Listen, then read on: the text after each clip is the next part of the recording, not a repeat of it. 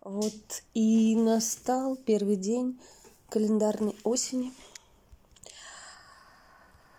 А я продолжаю читать главы из книги Ричарда Рада «64 пути». И сегодня у нас сороковой генный ключ. Путь твердости. Ситхи божественной воли, дар твердости, тень истощения. Кадоновое кольцо алхимии. Программный партнер 37-й генный ключ. Дилемма излишества. Ключ э, тени – это у нас оса. Ключ дара – кошка. Ключ ситхи – малиновка. Сегодня ко мне в машину залетела оса, села мне на руль и абсолютно вульгарно начала вертеть своей осиной жопой. Исполнила этот танец и улетела. А я осталась в восхищении. Так, ну что, почитаем, почитаем. Трансформационный путь сорокового генного ключа пролегает от истощения к божественной воле. И это путь твердости – вот тотем дара 40 генного ключа мяукает у меня на заднем фоне. Подпевает. Мы живем во времена излишеств. Можно вспомнить и другие времена, а в частности европейскую историю, когда неумеренные траты элит на фоне нищеты подавляющей части населения приводили к кровавым бунтам – это и французская революция, и крах британской монархии в XVII веке.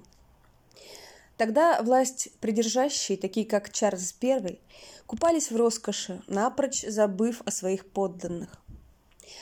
А разрыв между богатыми и бедными был просто катастрофическим. Остальное – это уже история. Монархии, правящие тысячелетия, канули в лету. История очень четко отражает эти закономерности. Сегодня мы живем в более, в более цивилизованном обществе, но паттерны все те же, и во власть снова и снова приходят люди с подмоченной репутацией. Излишества в одном месте порождают нужду в другом, а это ограничение ресурсов и голод, причем не только в еде, но и в ценностях. Это путь к истощению как индивидуальному, так и коллективному. И об этом стоит подумать. Мы склонны приписывать это отдельным личностям, но я хотел бы расширить это понятие, поскольку эта тень накрывает собой всю планету. Мы истощаем наши природные и материальные ресурсы, нашу мораль, наши души. Интересно, а вы сами чувствовали когда-либо душевное или духовное истощение. Сама структура нашей цивилизации выжимает из нас все соки и оставляет опустошенными, и мы пытаемся найти смысл в происходящем. Сороковая тень преследует нас коллективно и индивидуально. И большую часть времени мы даже не осознаем, насколько мы обескровлены. Этот генный ключ особенный, поскольку он открывает в нас внутренний проход к божественному. Но если мы отрезаем себя от собственного источника, источника нашей божественности, мы начинаем умирать. Да, это и есть тень истощения.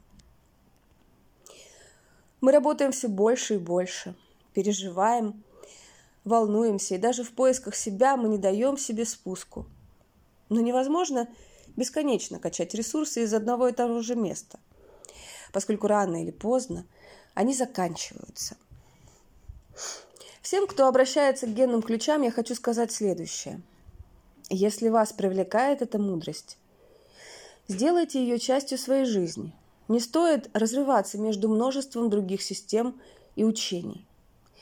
Можно интегрировать разные системы, но начинать лучше с чего-то одного, чтобы проникнуть в это глубже – только так можно достичь той глубины, где покоится источник мудрости. Это мое приглашение. Но если вас больше привлекает другое учение, тогда лучше генные ключи отложить в сторону и оставаться с тем, что вам ближе. Главное быть последовательными, чтобы корни проникли в глубину. Оставайтесь с чем-то одним. Если вы разрываетесь между разными системами, этот подход может снять ваше замешательство. Тень программного партнера сорокового ключа – это 37-я тень слабости. Мы слабеем, когда распыляем свою энергию. Сила в фокусе. Этот генный ключ учит нас тому, что бежать одновременно за двумя зайцами неразумно. Посмотрите на свою жизнь в контексте того, на что вы тратите свою энергию. Немного ли вы взвалили на свои плечи? Я хотела немножко прокомментировать в этом месте. Размышляла на, на, над этими словами в контексте своей собственной жизни – у меня в бодиграфе есть сороковой генный ключ в черном Марсе. Четвертая линия – это, получается, сфера IQ. И могу сказать, что с детства меня интересовали абсолютно разные э, направления. Ну, то есть я интересовалась разными э, вещами, ну, будь то какое-то научное знание, либо это творчество. То есть мне интересно было и там попробовать, и там попробовать. И я помню, как а, на дне рождения у мамы ее подруга, ну, она всегда отличалась такой едкостью характера, такой язвительностью. А она прокомментировала а, мои вот это вот э, распыление в увлечениях таким образом, что ни в чем она не будет профессионалом, если занимается всем подряд. И да, это я абсолютно согласна с этой точкой зрения, то, о чем пишет Ричард Рад. Но возможно ли, что это индивидуальный путь, путь индивидуального исследования этого мира, мой собственный. Потому что я не хочу больше рассматривать свою жизнь как э, череду ошибок. Я хочу видеть в этом ценность. И э, то, что пишет Ричард в данном случае, что сила в фокусе, а может быть, она не, не только в фокусе, может быть, здесь работают какие-то еще другие факторы. Не все так однозначно. вот что я хотела сказать. Немного ли вы взвали, взвалили на свои плечи? А, вот э, еще э, к этому добавлю, что мне интересно э, из вот этого, вот этой череды интересов, интересно, интересов, классно, да? мне всегда было интересно увидеть э, единую суть разных знаний. И вот это вот меня всегда приводило, в дикий восторг, когда, э, изучая то или иное направление, там, ну, будь то в эзотерике, будь то в самопознании, в психологии, э, я в них видела общую вот эту вот канву а, за всеми вот этими системными надстройками. И вот именно это мне интересно. Может быть, это как раз мой индивидуальный способ изучать этот мир. Кто знает. Продолжим. При работе с этой тенью следует быть безжалостными. Нужно вырубить весь сухостой из своей жизни. То есть избавиться от тех обязательств, которые нас истощают. Но здесь нельзя торопиться поскольку это может создать еще большие проблемы. Наоборот, нам нужно замедлиться и внимательно посмотреть на то, куда мы тратим свою драгоценную энергию. Мы должны позволить своей божественной части решить, что действительно является важным для нашей души, а что можно выбросить на помойку. Если мы отдаем слишком много одним областям, у нас не остается энергии на другие. Зачастую работа приносит удовлетворение, но при этом страдают отношения. Или же основные силы отданы духовному пути, а на семью уже не остается времени. Так или иначе, мы все знаем, где нарушен баланс. Осознавая те области жизни, где происходят переборы и недоборы, мы начинаем приводить свою жизнь к балансу. Например, если мы прекращаем переедать, наше тело вздыхает с облегчением. Мы даем ему передохнуть и начинаем чувствовать себя лучше. Излишества могут быть во всем. Мы слишком много пробуем, слишком много смотрим, слишком много слушаем, слишком много говорим. Мы перебираем со стимуляцией наших органов чувств и уже забыли, что значит бездействие. В данном случае тоже могу, хочу прокомментировать что переедание – это определенный запрос, потому что человек все-таки является э, живым организмом. И баланс это, конечно, классно, но не надо забывать, что это динамический баланс. И мы, э, будучи частью больших систем, э, живя в окружении других людей, а, э, взаимодействие с эгрегорами определенными всякими разными. Мы э, зависим от этого окружения, от этой среды. И, возможно, именно сегодня переедание компенсирует какую-то другую э, грань, где было нарушено э, равновесие. И, возможно, именно сегодня это передание тебе нужно. Вот как это почувствовать, да? Ну, я к тому, что вот эти слова, они хороши, во всем хороши, но я в них вижу какую-то идеализацию, а, какой-то небольшой отрыв от э, ну, реальности, что ли. Может быть, это чисто мое какое-то искаженное субъективное видение, но тем не менее.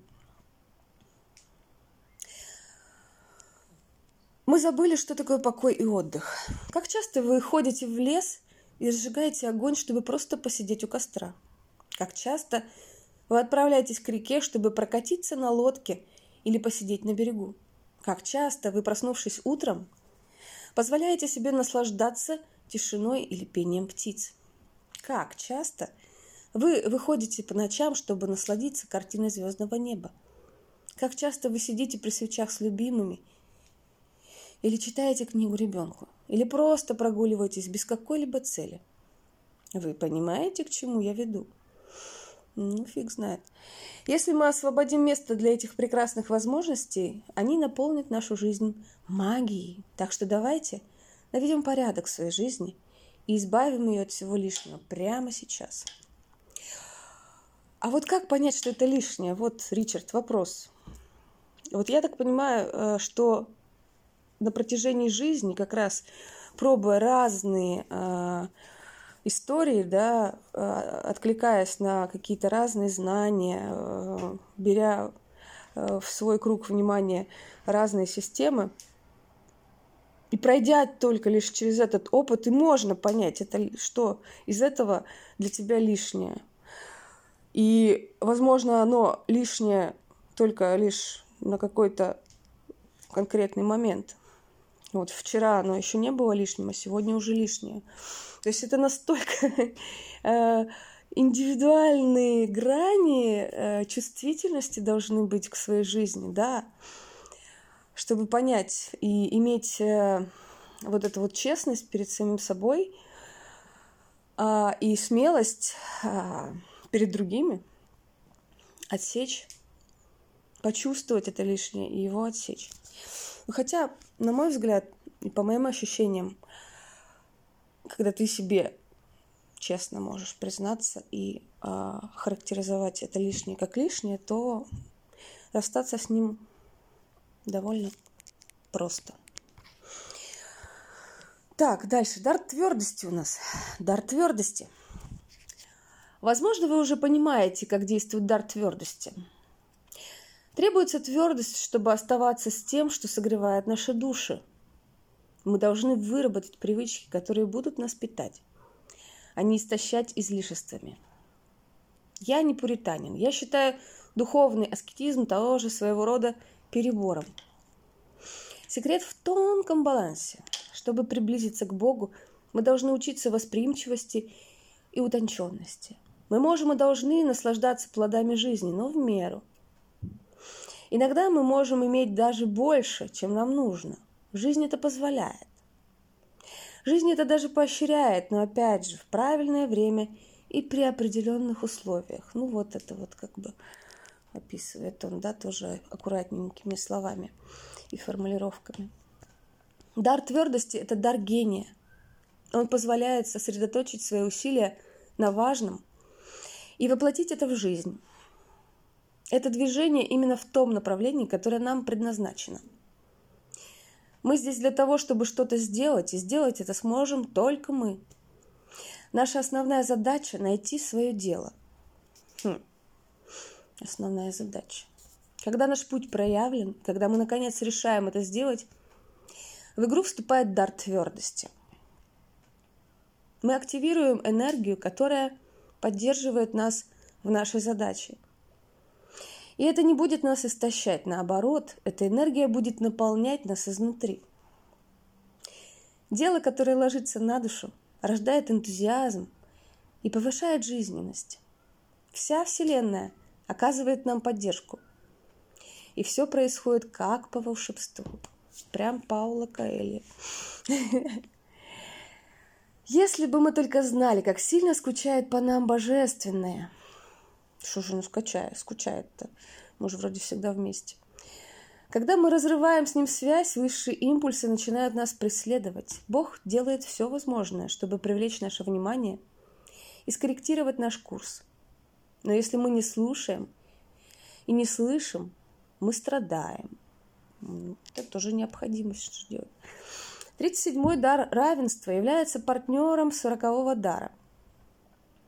Это противоположности, которые прекрасно дополняют друг друга – Равенство печется о гармонии и балансе между многими сферами нашей жизни, а твердость говорит о нашей целеустремленности в том, чтобы достичь этого баланса.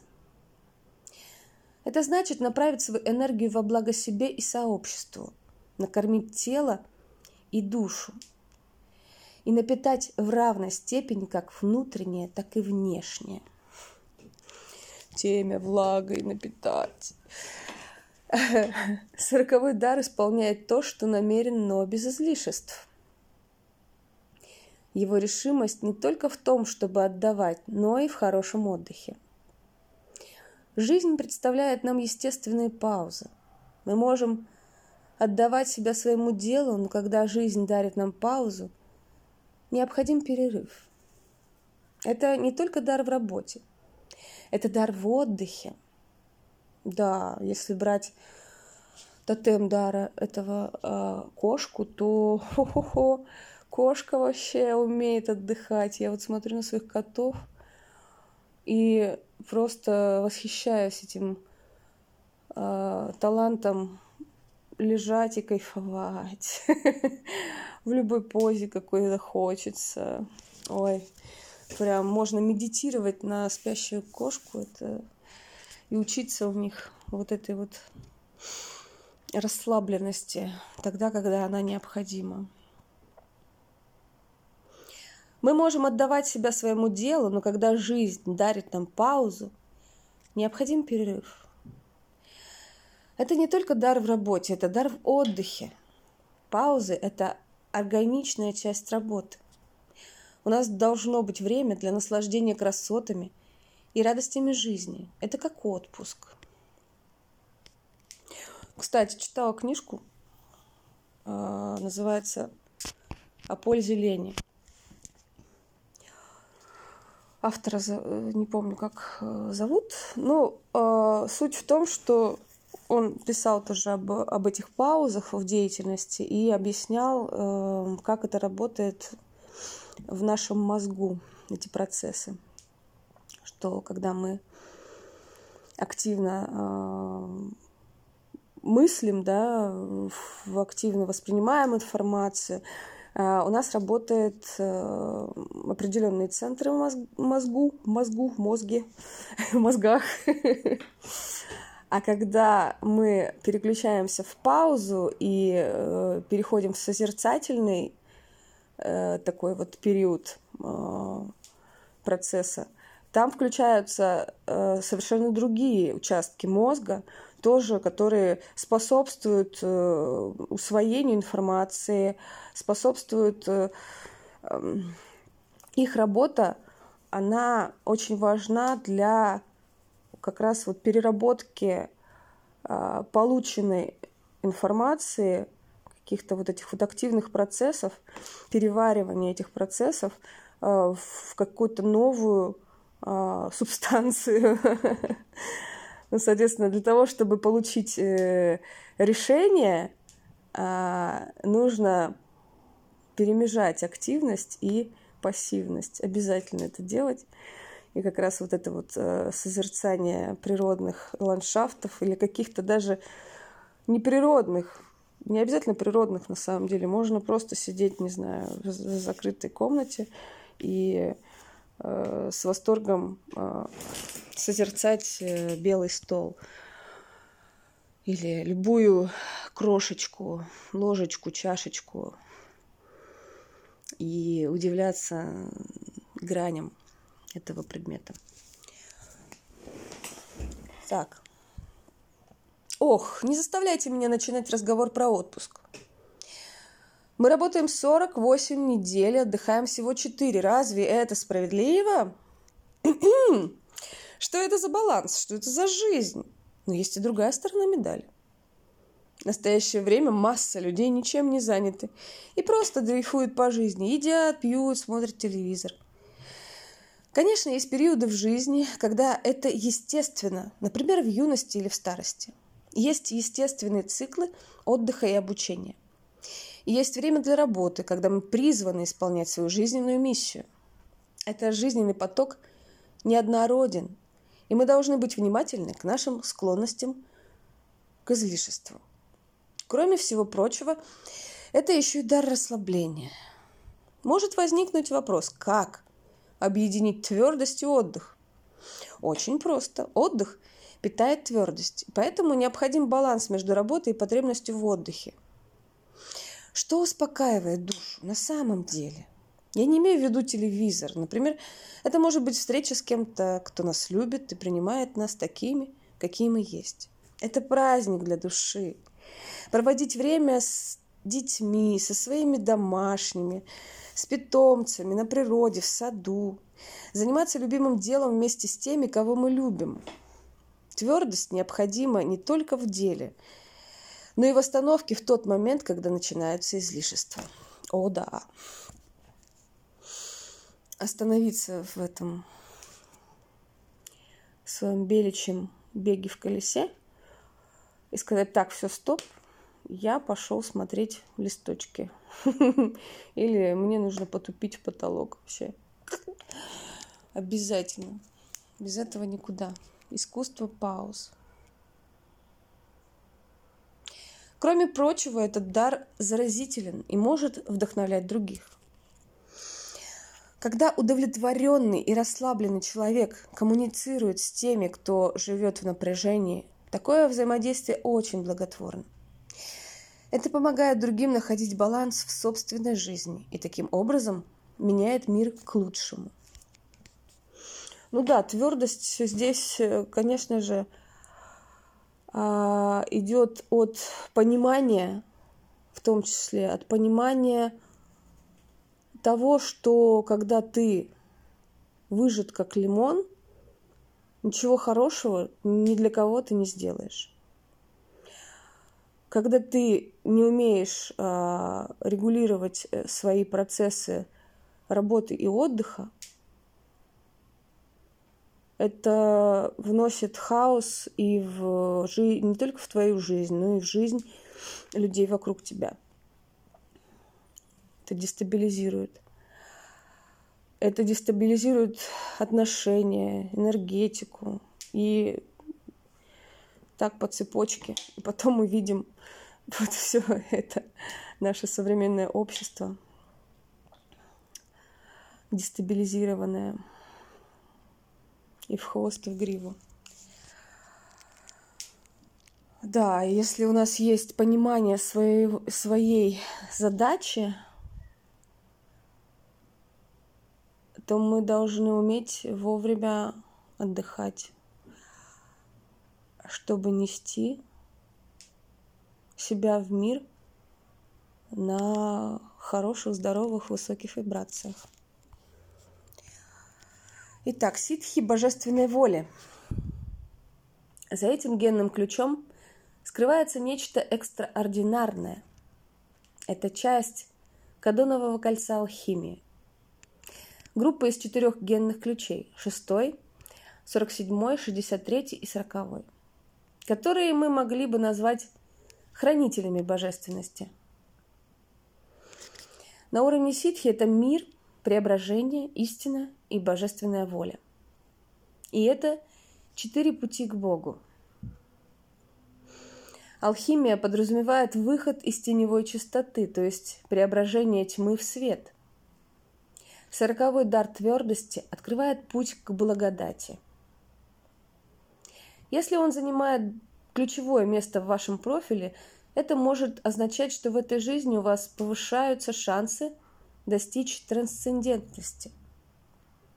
Конечно, это происходит крайне редко, но такая возможность присутствует. Суть этого генного ключа в том, чтобы разумно распоряжаться энергией, не тратя ее на излишество. Это один из секретов алхимии. Ну да, надо сначала нажраться излишне чего-нибудь, чтобы тебе прям до блевоты, чтобы понять, что больше я так делать не буду. В этом суть движения тени к ситхи. Божественное... А, так, так, так, так, так. А, если наша дхарма, наша судьба представляет нам такую возможность, нам ничего не остается, как сдаться этой ситхе. Божественная воля предполагает только одно – сдаться. Путь к Богу может быть открыт только так. Что бы ни случилось, необходима сдача. И это должно произойти естественно, а не принудительно. Вот, естественно. А естественно, оно как бы, ну, по моему разумению, естественно, это когда ты познал сам через свой опыт, каково это. И потом уже к тебе вот это вот естественно приходит. Не из ума, не через какой-то чей-то чужой там опыт, да, а только лишь через свое собственное проживание. Но у меня семь открытых центров, может быть, э, опять же, это накладывает свой отпечаток на мое видение, на мою картину мира. Так, если наша судьба готовит нам это удивительное путешествие, рано или поздно с ним зайдет благодать. Придет поддержка, все будет складываться как по нотам, и путь будет открыт. Возможно, появится и учитель. Но если этого не происходит, пожалуйста, не пытайтесь ничего форсировать. Это может произойти в следующей жизни или через одну. Главное, сдаться нужно сейчас, а иначе трансформация будет откладываться бесконечно. Ну, если нет готовности сдаться, тогда какой смысл в этом? Ну, значит, э, будет откладываться, пока ты не будешь готов к этому. Глубочайшее смирение приходит из осознания, что мы не можем выбирать. Мы должны отпустить нашу индивидуальную волю и довериться воле целого. Мы не выбираем. Вот именно что. Это алхимия. Быть в руках той силы, которая находится за пределами нашего понимания. Если мы форсируем сдачу, вот, или же притворяемся, что сдались, мы можем оказаться в ловушке духовного лабиринта. Ага, да, вот оно, вот оно. Многие ищущие совершают эту ошибку. Измученные поиском, они находят учение, которое позволяет им расслабиться. Например, Адвайта подразумевает, что нет выбора и нет выбирающего, поэтому что бы мы ни делали, все будет так, как будет. Это правда, но это та истина, которая должна пройти через поиск, а не через голову. Вот, именно, что да. Согласна. Здесь прям согласна. Если кого-то это интересует. Легко принять эту истину умом, поскольку она избавляет нас от необходимости искать. Это может приносить облегчение, но вместе с ним и тонкое ощущение собственного превосходства.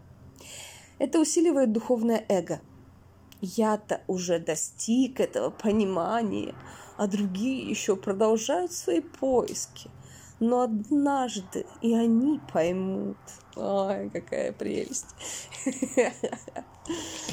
То, что мы ищем, это воля целого. И мы ищем ее до тех пор, пока она не найдет нас сама. А когда это произойдет, это будет безошибочно. Поэтому не позволяйте себя обмануть. Здесь нет коротких путей. Сороковая ситхи экстраординарна еще и потому, что представляет собой одну из семи сакральных печатей – портал планетарного исцеления и благодати. Если у вас есть этот генный ключ, я рекомендую вам изучить послание семи сакральных печатей – Сороковая ситхи принесет исцеление основной раны человечества – раны страха. Требуется решимость и мужество, чтобы разобраться в своих глубочайших страхах. А сила сороковой ситхи в том, что она никогда не сдается. Она не запрограммирована сдаваться. Она приведет нас прямо в глубины этого ада и рано или поздно трансформирует древние страхи, прописанные в структуре нашей ДНК. Сороковая ситхи связана с архангелом Михаилом, и считается, что это ангел нашего времени, времени трансмутации тени, символизируемой драконом. Если вы несете в своей генетической структуре сороковой генный ключ, значит вы потенциальный победитель дракона. Oh yeah. Нет, не так. Вы целитель дракона. Не нужно убивать дракона. Его необходимо исцелить и преобразить, и обнять. Чтобы исцеленное человечество вошло в следующую эпоху, мы должны посмотреть в глаза смерти. Мы должны уничтожить иллюзию смерти, порождающую страх самой смерти. И только тогда начнется новая эра. Да, это нелегко. Сороковая ситхи заставляет, а, заставит нас пройти через самые страшные события – самые страшные испытания, и нам придется доказывать свою храбрость снова и снова. Сороковая ситхи – это путь одиночества. Это внутренний путь. Здесь может помочь живой учитель, но даже в этом случае мы должны пройти этот путь самостоятельно. Этого не нужно бояться. Все, что происходит с нами или вокруг нас, на то воля Божья – божественная воля поможет нам трансформировать все страхи. Кем бы мы ни были, однажды нам придется сдать свое индивидуальное эго целому. Это путь божественной алхимии. Мы есть сырье для получения золота, а в данном контексте золото – это Бог. Да, что ж тут добавить? Испытание, испытание, испытание – все через свою тушку пропускаешь и учишься. Такой вот путь человеческой жизни. Конец.